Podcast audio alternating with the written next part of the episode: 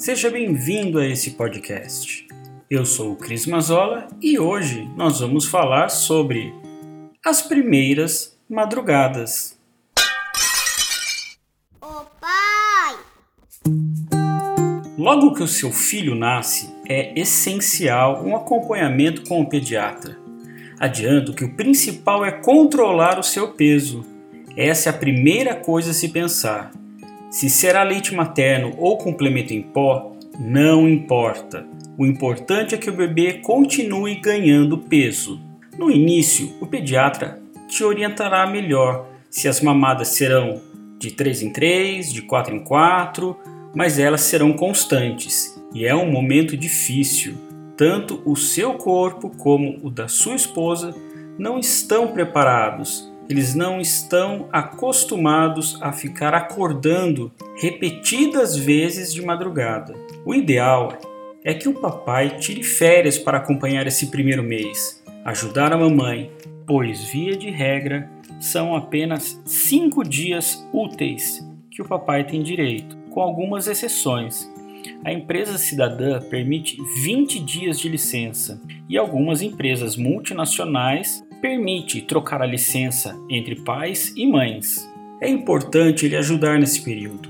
O pai e a mamãe estão num período de esgotamento e o sono é absurdo. Você não está acostumado e é justamente aí que aparecem as cólicas. Aqueles momentos em que o papai aproxima sua barriga quentinha à barriga do nenê. Parece que em determinados momentos seu filho não quer ou não consegue dormir.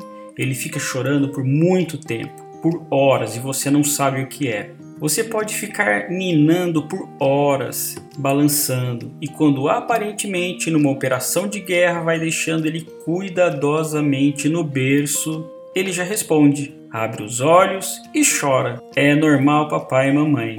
O importante é revezar. O papai, a mamãe, cada hora um, vai colocando ele no berço e fazendo ele ninar. Esse esgotamento faz parte desse momento.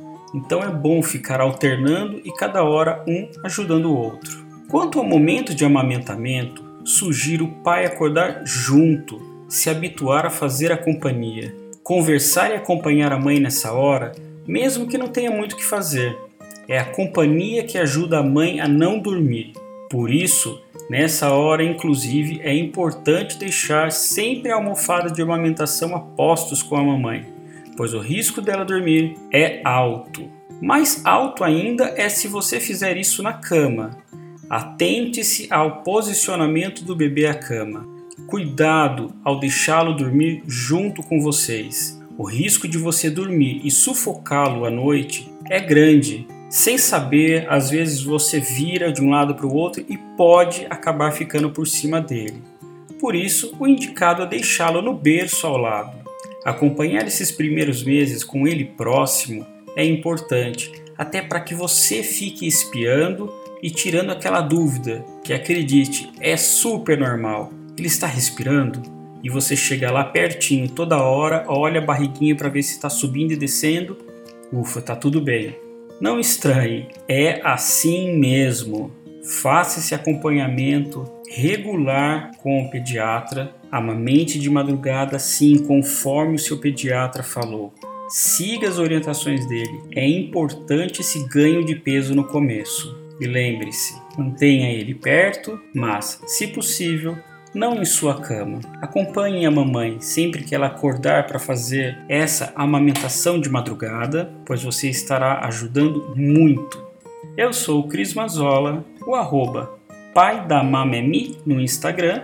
E se você quiser deixar algum comentário, dúvidas ou sugestões, pode me escrever lá. Muito obrigado e te espero no próximo episódio.